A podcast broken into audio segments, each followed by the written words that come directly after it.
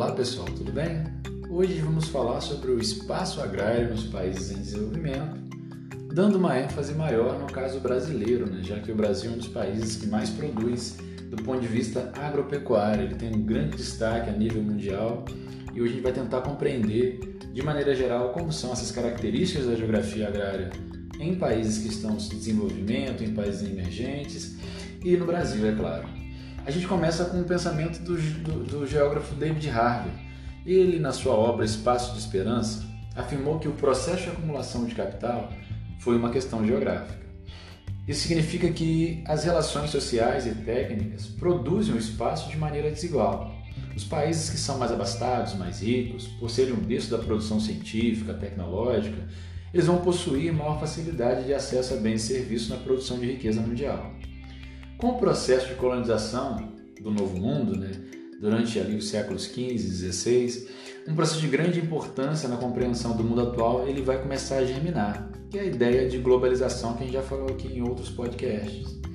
A universalização de técnicas, de informações no contexto, no contexto colonial, ele vai permitir a categorização de, de áreas globalizadoras por serem essas influenciadoras e globalizadas, que são os territórios dominados e influenciados por esse processo que estava chegando e que se desenvolve de uma maneira geral. Desenvolveu naquele momento inicial e continuou se desenvolvendo ao longo do tempo até os dias atuais. Dessa forma, os espaços agrários em países emergentes, que foram esses dominados nesse período é, colonial, são carregados de contradições, porque eles também resultaram de uma produção muito é, é, fundamentada na utilização histórica de terras mais produtivas para atender, claro, as classes mais as classes dominantes, as classes mais abastadas e outros centros de poder, muitas vezes em detrimento dos interesses de uma comunidade local. Apesar da modernização proporcionada pela Revolução Verde ao longo da década de 1950, 1960 e a partir dali, e pela expansão, claro, de agrocorporações locais e mundiais, cada vez mais integradas nesse mercado globalizado, infelizmente ainda é comum a persistência de tantas e típicas situações do mercado globalizado que, que vão trazer é, problemas para os países que a gente considera emergentes ou em desenvolvimento. As plantations são um exemplo desse colonialismo, como uma modalidade produtiva tradicional que em determinados lugares, lugar, lugares de tempo remoto, desde há muito tempo, desde o processo de, global, de, de, de colonização, ela vem carregada de relações que são extremamente complexas e que exigem, claro, uma observância em vários aspectos, mas que também ajudam, infelizmente, a entender como esses espaços de países emergentes são desiguais e, infelizmente, ajudam a propagar a pobreza também. Quando a gente pensa no legado que as plantations elas vão produzir para, para os países que, em qual ela foi introduzida, desde lá do século XV, XVI, XVII, a gente tem que levar que ela vai surgir para atender as necessidades das metrópoles europeias durante todo esse período colonial. Foi implementada nas colônias de exploração, instaladas principalmente na América Latina, na África, na Ásia, em algumas poucas partes ali da Oceania, no sul dos Estados Unidos, onde lá nos Estados Unidos durou até o fim da Guerra da Secessão, lá em 1865. Essas unidades é, é, rurais elas ainda apresentavam algumas características interessantes que até hoje se, é, se mostram, se demonstram nesses espaços, como a ideia de monocultura, ou seja, plantar só um tipo de produto, trabalhar com latifúndios, de maneira geral, eles trabalham em extensões muito grandes territoriais para produzir, uma mão de obra sempre muito abundante, desqualificada e durante muito tempo também escravizada, né? Produção, produção né, de gêneros tropicais e subtropicais, produção destinada à exportação de acordo com o interesse da metrópole, não o interesse interno. Então a Plantate ela está associada a diversos problemas, tanto socioeconômicos como a valorização dos interesses externos, em claro, detrimento dos interesses da própria comunidade. É, e assim, de maneira geral, ela também vai produzir problemas ambientais, como danos aos solos, a continuidade dessas práticas ao longo de muitas décadas vão trazer muitos problemas, principalmente a esses solos que vão ficando é, em boa parte degradados.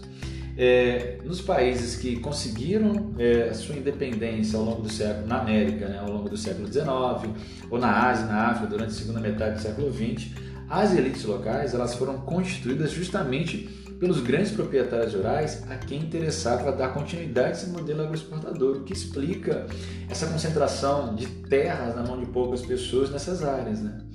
Nem o fim da, da escravidão vai alterar profundamente uma estrutura que já estava implementada.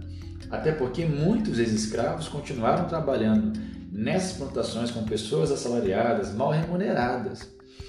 Este, ao lado de milhões de camponeses excluídos do acesso à terra, que ficou concentrado na mão das pessoas mais ricas, né, que já formavam uma, uma elite desde há muito tempo, formaram grande quantidade de trabalhadores rurais, os quais até hoje, em muitas regiões, constituem uma reserva de mão de obra barata que pressiona o salário para ser cada vez mais baixo né?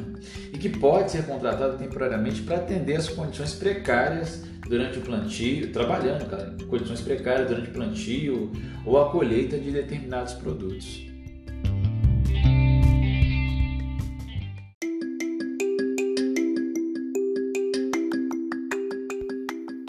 Dando continuidade a essa ideia de concentração fundiária e de especulação na terra agrícola, a gente vai perceber que na produção dos espaços rurais dos países emergentes são nítidas as concentrações, as contradições entre interesses de grandes proprietários rurais que acumularam muito é, é, poder exercido regionalmente e até às vezes nacionalmente ao longo da história.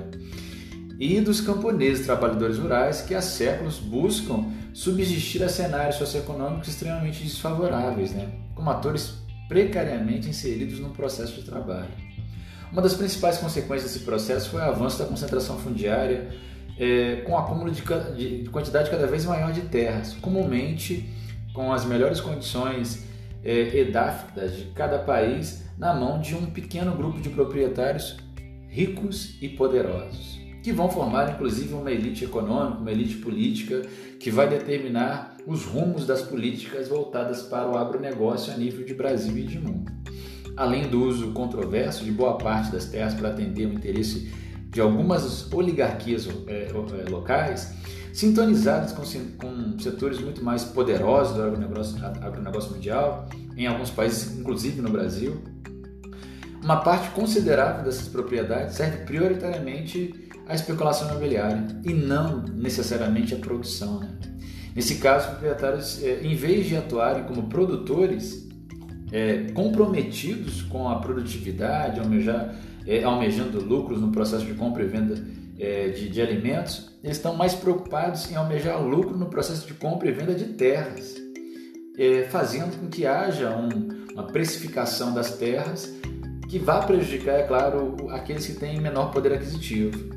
Há algumas estratégias, inclusive, muito comuns nesse sentido.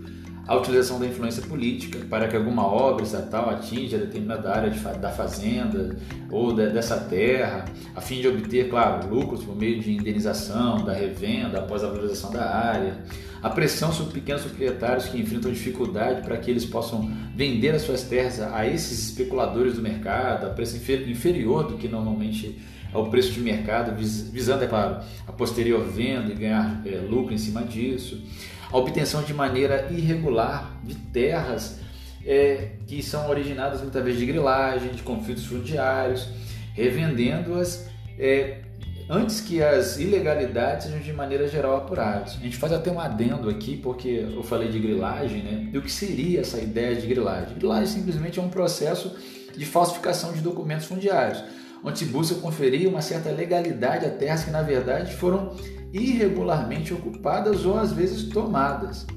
A origem do termo se deve principalmente ao fato dessas escrituras que são falsificadas, documentos que são falsificados de posse da terra, eram guardados normalmente em algumas gavetas, em algumas caixas com alguns grilos, para que passassem a ideia de um documento antigo, porque um documento feito ilegalmente e que é, nesse momento, com o papel desse momento, então precisava dar um aspecto mais antigo a esse papel, então se utilizava o grilo ali para poder estar tá, ao longo do tempo corroendo esse papel e fazendo com que esse papel tenha um aspecto mais envelhecido, por isso ficou esse termo grilagem, mas é uma, uma tática extremamente é, é suja de, de adquirir a terra de uma maneira muito legal e infelizmente muito comum em países é, emergentes, em países em desenvolvimento, como é o caso brasileiro. E o Brasil ele tem uma, um uma grande, um grande destaque negativo, né, nesse caso, no sentido da, da, da, concentração das terras. Infelizmente, a terra no Brasil ela está extremamente concentrada. É muita terra na mão de poucas pessoas e é claro, essa realidade, enquanto ela persistir, ela vai ajudar a produzir desigualdade no campo brasileiro.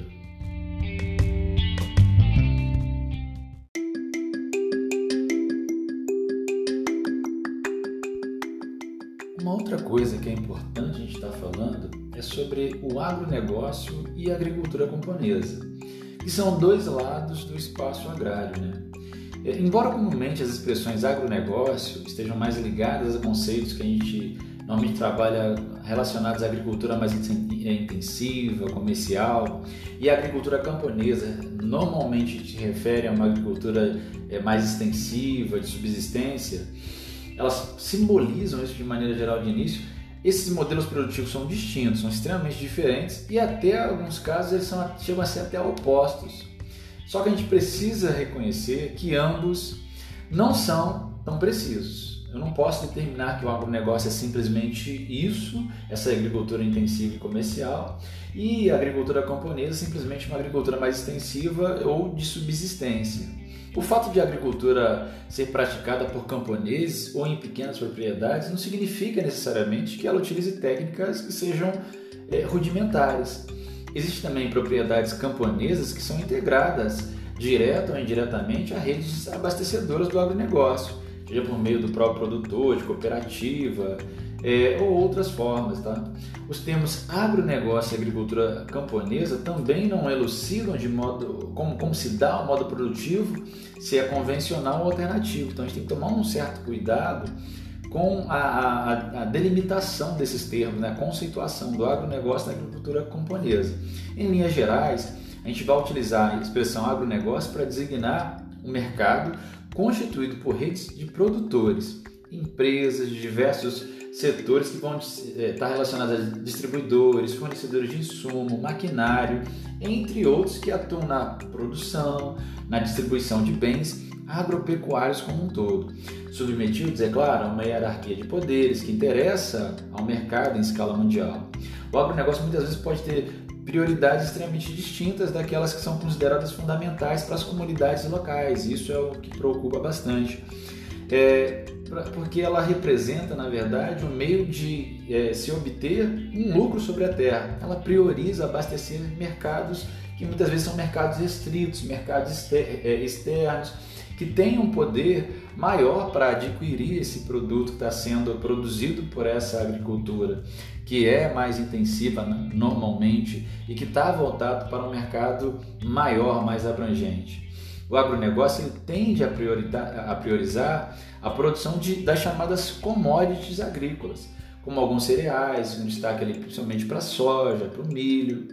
Já a agricultura camponesa, apesar de contar com bem menos é, investimentos, menos tecnologia e acesso, claro, bem mais restrito à terra, ainda representa o segmento mais importante no que se refere à produção diversificada de alimentos. Segundo a Organização das Nações Unidas para a Agricultura e Alimentação, a FAO, a agricultura camponesa ela representa aproximadamente 56% hoje da produção alimentar mundial. Então é algo extremamente representativo. Então quando você pensa no agronegócio, o agronegócio ele ele acaba diminuindo a diversidade que a gente vai encontrar na produção alimentícia, porque ele está muito relacionado a algumas culturas de alguns cereais, como eu falei que a questão da soja, do milho, do arroz, e está destinada a um mercado externo, um mercado que tem um poder aquisitivo maior, enquanto a agricultura camponesa ela é bem diversa e se preocupa, normalmente ela é voltada para mercados mais locais. Tá? Vou abrir um outro parênteses aqui importante, eu falei de commodities, que são commodities? São bens primários ou com grau mínimo de industrialização, que são comercializados globalmente, cujo valor é determinado pelo próprio mercado mundial, uma bolsa de valores. Então a gente vai trabalhar com produtos principalmente ligados ao campo, setor primário, e como o preço deles é determinado por bolsa de valores, como a bolsa de Chicago nos Estados Unidos, nós vamos falar que são produtos chamados de commodities, tá? São comercializados produtos primários em bolsas de valores, produtos eh, primários comercializados em bolsas de valores são as chamadas commodities. Ao contrário, tá, galera, do agronegócio mundial, que tende, de maneira geral, a uniformizar as práticas de cultivo e, claro, restringir também variedade, de alimentos para padronizar a produção segundo seus próprios interesses, a agricultura camponesa ela vai representar, acima de tudo, a diversidade. O agronegócio mundial tem a tendência de trabalhar com um pouco mais de uma centena de variedades, desejando inclusive reduzir esse número de modo a se especializar nas tecnologias já dominadas. Já a agricultura camponesa ela tem o uso de sementes crioulas, ela trabalha com milhares de espécies, portanto, a gente precisa ressaltar que a proteção dessa modalidade da agricultura ela é estratégica para a preservação do patrimônio biogenético mundial, já que ela é extremamente, a agricultura camponesa extremamente diversa.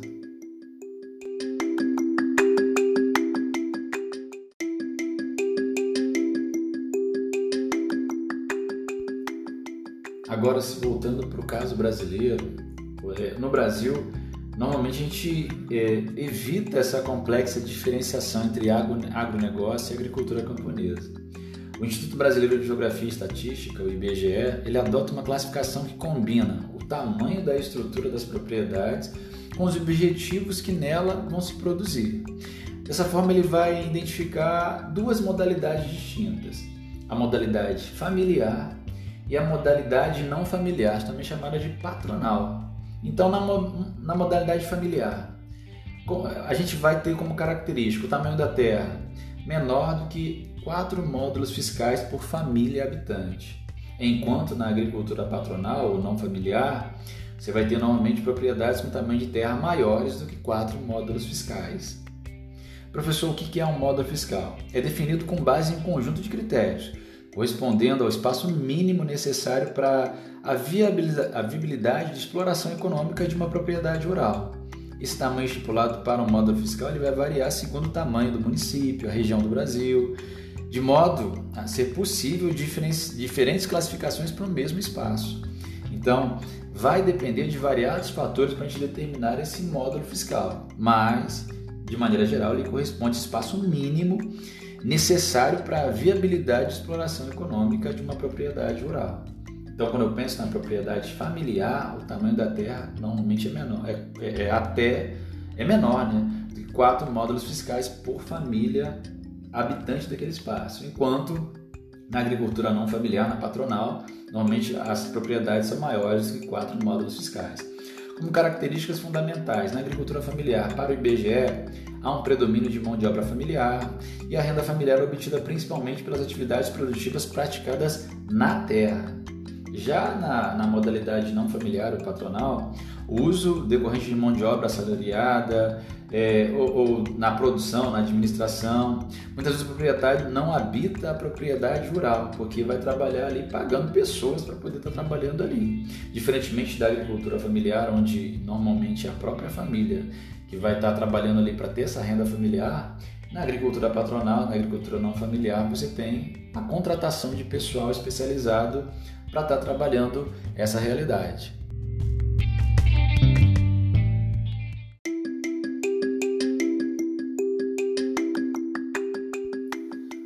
Quando a gente pensa é, na realidade brasileira, o IBGE produz alguns levantamentos estatísticos para poder estar tá avaliando como que está a questão do campo no Brasil.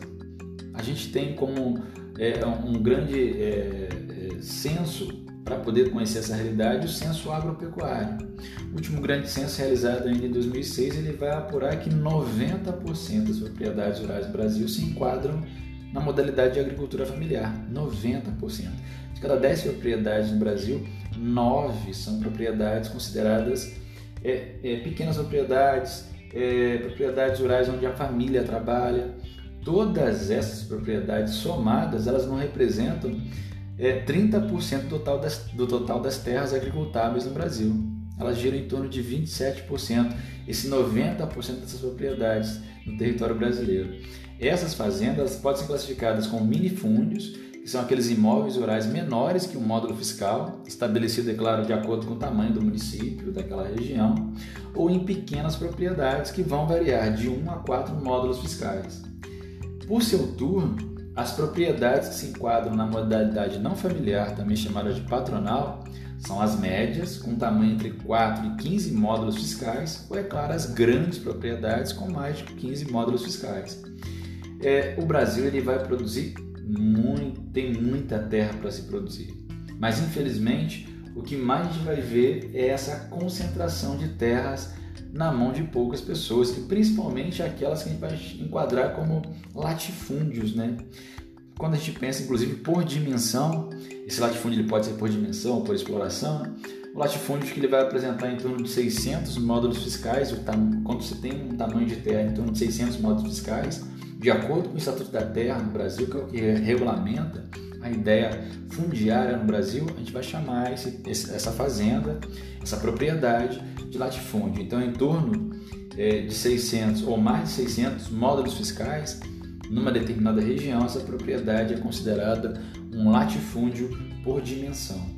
Nós vamos ter alguns impasses do agronegócio no Brasil.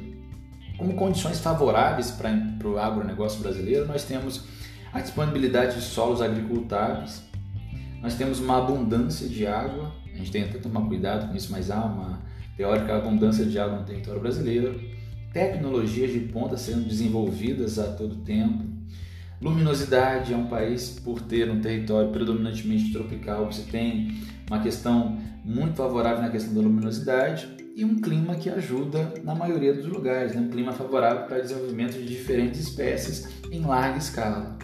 Só que a gente precisa vencer alguns desafios, como a infraestrutura logística péssima, né? Grande parcela das estradas do nosso Brasil, durante o Brasil interior, onde tem muitas propriedades, é, a gente vai ter uma dificuldade enorme porque são estradas de péssima qualidade e o Brasil ele fez uma opção muito delicada quando ele deixou de fazer os grandes investimentos no setor de ferrovias e de portos e, estruturas é, de é, infraestruturas que pudessem carregar mais material para poder estar tá fazendo essa opção pelo sistema rodoviário. O sistema rodoviário ele vai apresentar um custo elevado e hoje a gente vai ter um predomínio de estradas muito deficitárias, né? Então quando a gente pensa na infraestrutura logística para o transporte desses produtos relacionados ao campo, dos insumos do campo, a gente vai ter problemas sérios. Nós temos uma legislação tributária extremamente complexa, que também vai ser um ponto extremamente negativo para a produção em larga escala e para a venda desse produto. Recursos financeiros nem sempre adequados, né? muitas vezes inadequados, principalmente quando a gente pensa na agricultura familiar. Mão de obra nem sempre qualificada, falta qualificação para poder estar tá melhorando, inclusive, essa produtividade no campo do Brasil. E, é claro, concentração de poder em grandes empresas. Poucas empresas, grandes, enormes empresas do agronegócio no Brasil, concentrando o poder, e, o poder decisório e, e o poder de políticas voltadas para o campo no território brasileiro, que vai, claro, criar uma desigualdade, como já foi falado aqui, que é extremamente ruim para a produção de um país mais justo, mais igual, um país melhor e até um país que possa vender mais no contexto internacional.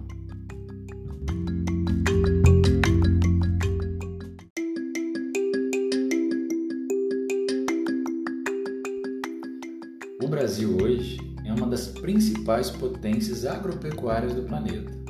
O privilégio de ter um amplo território, a presença de climas variados, a enorme quantidade de áreas agricultáveis, muitas delas inclusive com solos de ótima qualidade, aqui eu destaco principalmente o solo de massapê, o solo de terra roxa, como solos extremamente interessantes e importantes para a produção agropecuária contribuíram para que o Brasil tivesse e contribuem né, para o Brasil ter essa posição de destaque. A expansão das fronteiras agrícolas do território foi um processo extremamente complexo, marcado por muitos agentes históricos e pela variedade de atividades econômicas relacionadas a esse processo de avanço dessa fronteira agrícola para que a produção ela se intensificasse em algumas áreas. Com destaque, claro, para a exploração das drogas do sertão, que tomar cuidado, porque o termo drogas faz referência à região norte e uma atividade extrativista na região amazônica em busca de novas especiarias. É, não confunda com drogas que a gente tem ilícitas aí no nosso dia a dia. Desde o início da colonização, o povoamento do território deu-se a partir do litoral e concentrou-se próximo à costa brasileira, o que determinou o elevado desmatamento da, de matas nativas como a Mata Atlântica aqui na nossa região. A partir, é claro, do século XIX, a interiorização da ocupação brasileira, ela vai ter um impulso muito relacionado à atividade agrícola e pecuária. Por exemplo, com o ciclo do café, que levou grande é, quantidade de imigrantes europeus para a região sul, sudeste, para outras áreas. Já na segunda metade do século XX, esteve uma expansão agrária que vai se direcionar principalmente para a região centro-oeste do Brasil, impulsionada pela pecuária e pela produção de soja. Nos últimos anos, um dos pontos de maior destaque no cenário da fronteira agrícola é, que a gente vai ter no território brasileiro é a chamada Matopiba, uma área que vai agregar limites de alguns estados entre a região norte e nordeste, especialmente entre o Maranhão, o Tocantins, o Piauí e a Bahia, formando essa região chamada de Matopiba, porque é na confluência, na interseção entre, na, na, na proximidade das é, fronteiriça desses estados. O avanço da produção agrícola, principalmente da soja nessa região, vai impulsionar um desenvolvimento econômico nessas áreas de vários municípios, como por exemplo o município de Luiz Eduardo Magalhães, no oeste da Bahia. Então essa área ela tem um destaque muito interessante no território brasileiro, a área que a gente vai chamar hoje de Matopiba, e é importante que a gente saiba que a soja é o principal produto que vai impulsionar o desenvolvimento econômico dessa região e é voltada para o mercado externo.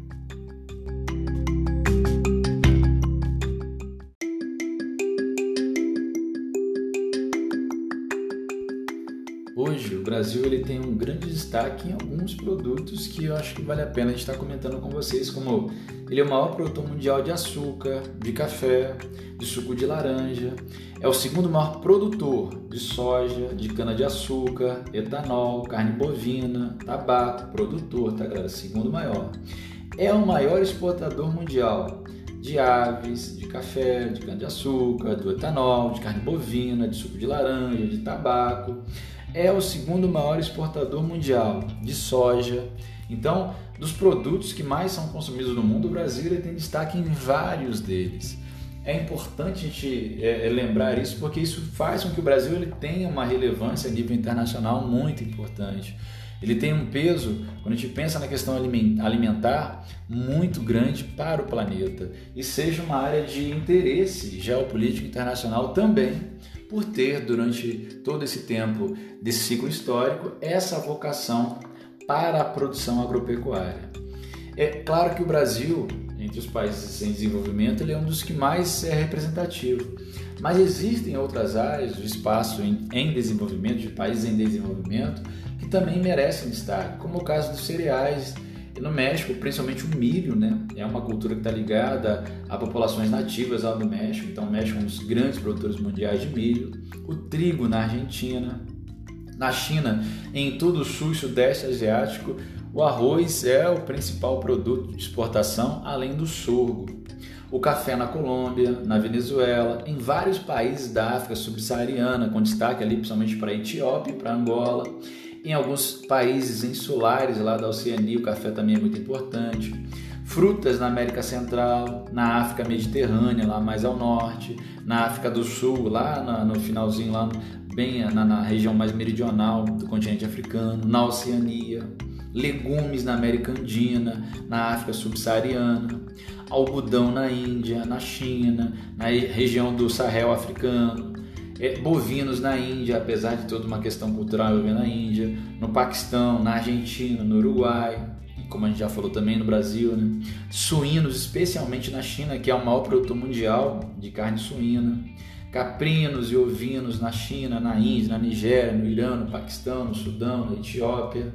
Então é uma relação extremamente importante desses produtos de áreas em desenvolvimento ou de áreas emergentes a nível global, colocando esses áreas, esses países com grande destaque numa produção que vai atender mercados normalmente externos, que vai atender interesses é, corporativistas internacionais e que muitas vezes não consegue produzir condição de diminuir a desigualdade dentro dessas realidades desses países, tá?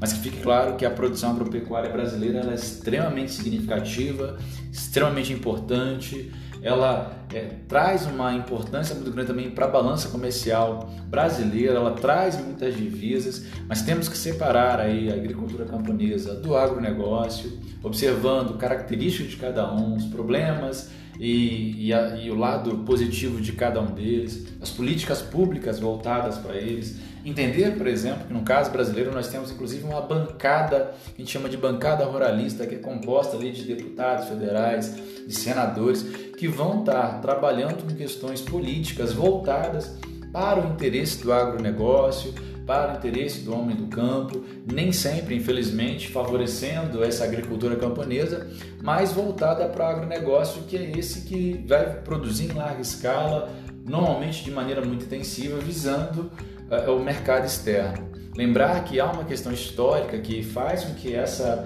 esse, esse interesse no mercado externo ele seja ainda muito visível no nosso espaço. Até porque o nosso campo foi constituído dessa maneira desde o processo de colonização, desde a chegada do colonizador. E há um legado muito grande de, de, alguns modelos de produção introduzidos por esse colonizador, como o plantation, que explica o quadro atual de extremamente concentração fundiária no campo, gerando inúmeros conflitos. E aqui eu até destaco alguns, como o conflito em Eldorado dos Carajás, que ficou marcada na nossa história de uma maneira extremamente negativa. Algumas regiões conflituosas, como o Pontal do Paranapanema. É, dentro do estado do Pará também a gente teve variadas é, situações é, delicadíssimas envolvendo o campo, como a morte da, da Dorothy Stang e outras muitas situações que é, acontecem praticamente todos os dias é, e que são marcantes no nosso espaço e que não deveriam ser.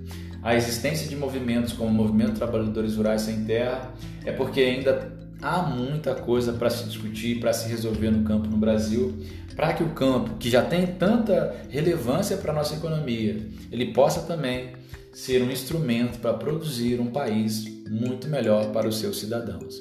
Pessoal, fico por aqui, agradeço e daqui a pouco a gente volta com uma outra, um outro assunto, um outro tema relevante de interesse para a geografia. Um abraço.